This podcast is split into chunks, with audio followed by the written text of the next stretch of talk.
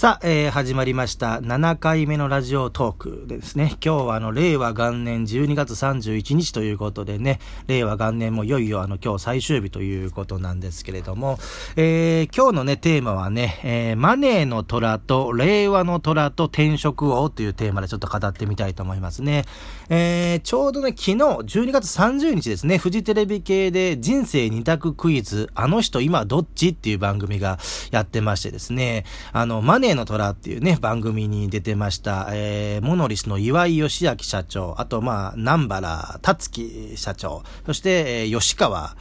さなええ、下の名前わかりませんけど、吉川社長が出てましてね。まあ今でも1億円持ってるのか持っていないのかみたいな感じで、えー、結論から言うと吉川社長は1億円持ってますよと。で、南原さんはね、あの、通帳の残高が70万円ぐらいだった。いうことで、あと、岩井社長はね、1億なんか持ってない。ただ1000万は持ってますよ、みたいな感じで言っておりましたんでね、ちょっと、あの、マネーの虎との関わりについてね、ちょっと語ってみたいなと思いますけれども、えっ、ー、とね、僕、マネーの虎、本当何人かお会いしたことがありまして、えー、南原達樹さん、臼井由紀さん、そして、えー、高橋がなりさん、ですね、お会いしたことあって、岩井社長はね、あの、電話で一回だけ話したことがあるんですよね。えー、ちょっといつだったかはちょっと覚えてないんですけれども、なんかあの、ナポレオンヒルがね、生誕100周年の時にね、なんか成功の自己実現と黄金律みたいな本が出てまして、そこにビデオが入ってたんですね、ビデオテープ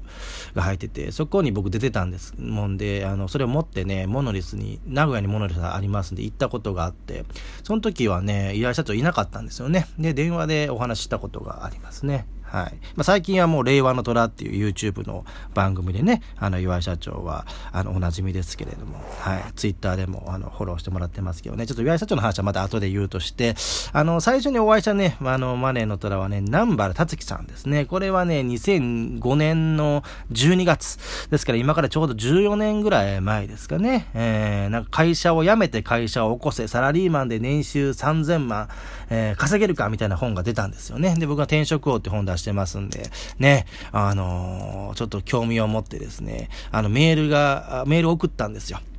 メール送ったらね、あの、返事が返ってきましてね、で、そこに電話番号書いてあったんですよね。電話番号書いてあったから、あ、電話番号書いてあるからかけていいんだと思ってかけてね。で、あの、まあ、最初のメールの内容はなんか、うすいさん作家活動頑張ってください、え応援してますみたいな内容、まあ、社交辞令的なものだったんですけど、電話すぐかけてですね、もうその電話でね、あの、アポ取ったんですよね。えー、ちょうどね、あのあの、企画を考えてね、転職王正美の突撃インタビューつってね、考えて、あの、星と泉、あ、星窓か、星窓っていう成功者、後に僕が毎日革命って本を出す出版社なんですけど、あまあ、その時も何の企画もなかったんですけど、突然考えてですね、転職をまさむの突撃インタビューって、第1弾が南原達樹さん。で、南原さんが出てくれたことによって、第2弾でね、あの、薄井ゆきさんまで行ってね、で、その次の号ぐらいで、あの、本当に頭が良くなる1分間勉強法の石井隆さん出てもらって、まあ、その辺で、その星窓っていうのが廃刊になってしまったんで、その企画は3回で終わったんですけどね、その南原さんに会いに行ったのがそうです、2005年の12月ぐらいですよ。だからちょうどね、その時僕はあの、ある小さな会社の有限会社のね、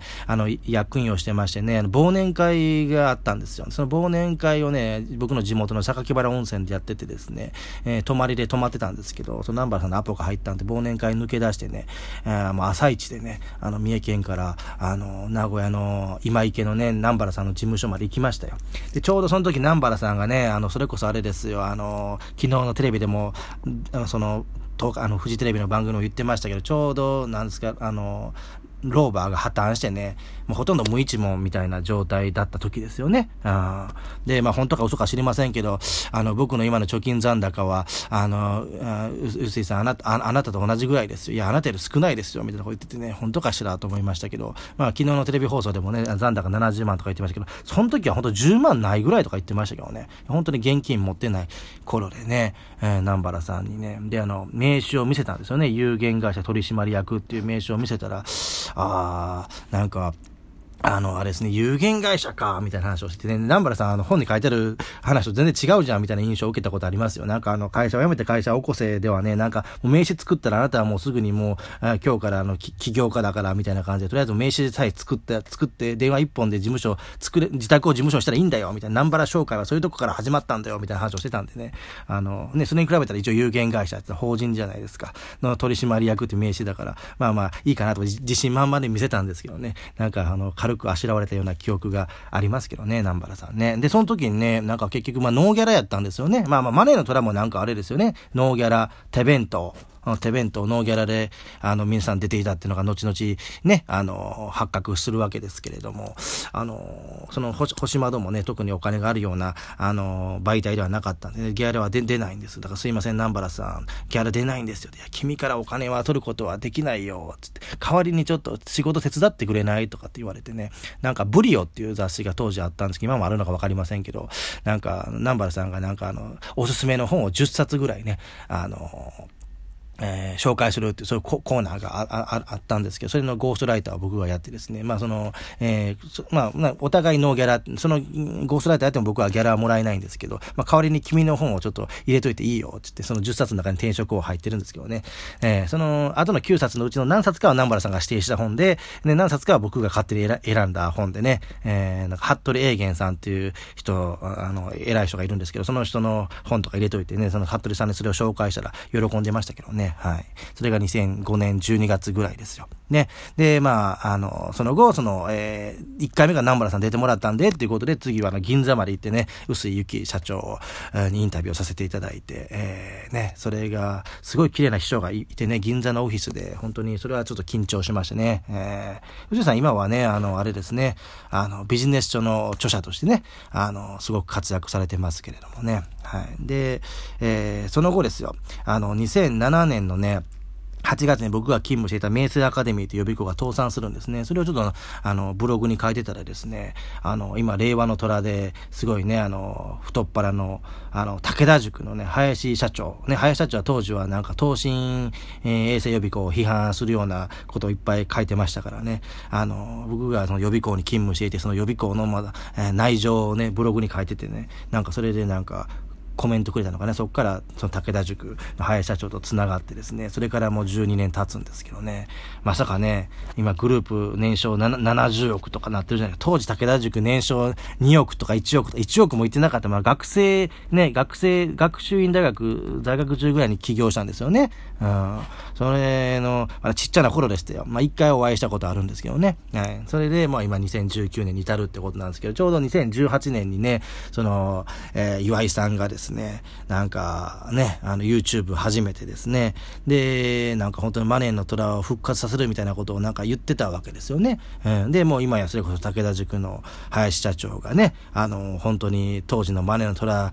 に匹敵するぐらいのとこまで来てるから、僕は、なん確かコメント欄でね、あの、武田塾の林社長出てもらったらいいんじゃないですかって話をした記憶はありますよね。で、それいいですねってなって、まあ、林社長出演になったと思うんですけどね。で、その、についてなんか、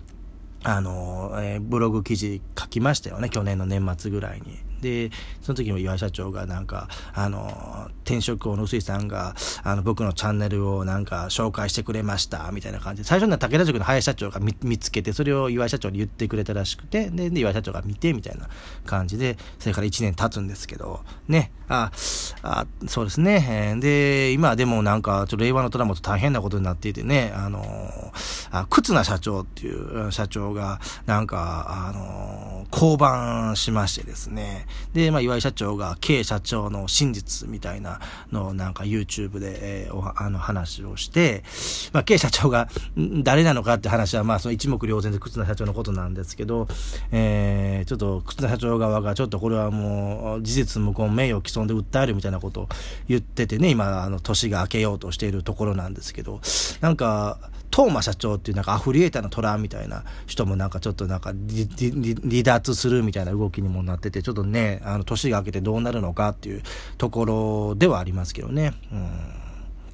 どうなんですかね。で、まあ、まあ一つ、なんか、あの、今、焦点になってるのは、あれですね、なんか、令和の虎はなんか、出演料がかかるみたいなんですよね。出演料がかかるみたいで、なんか、えー、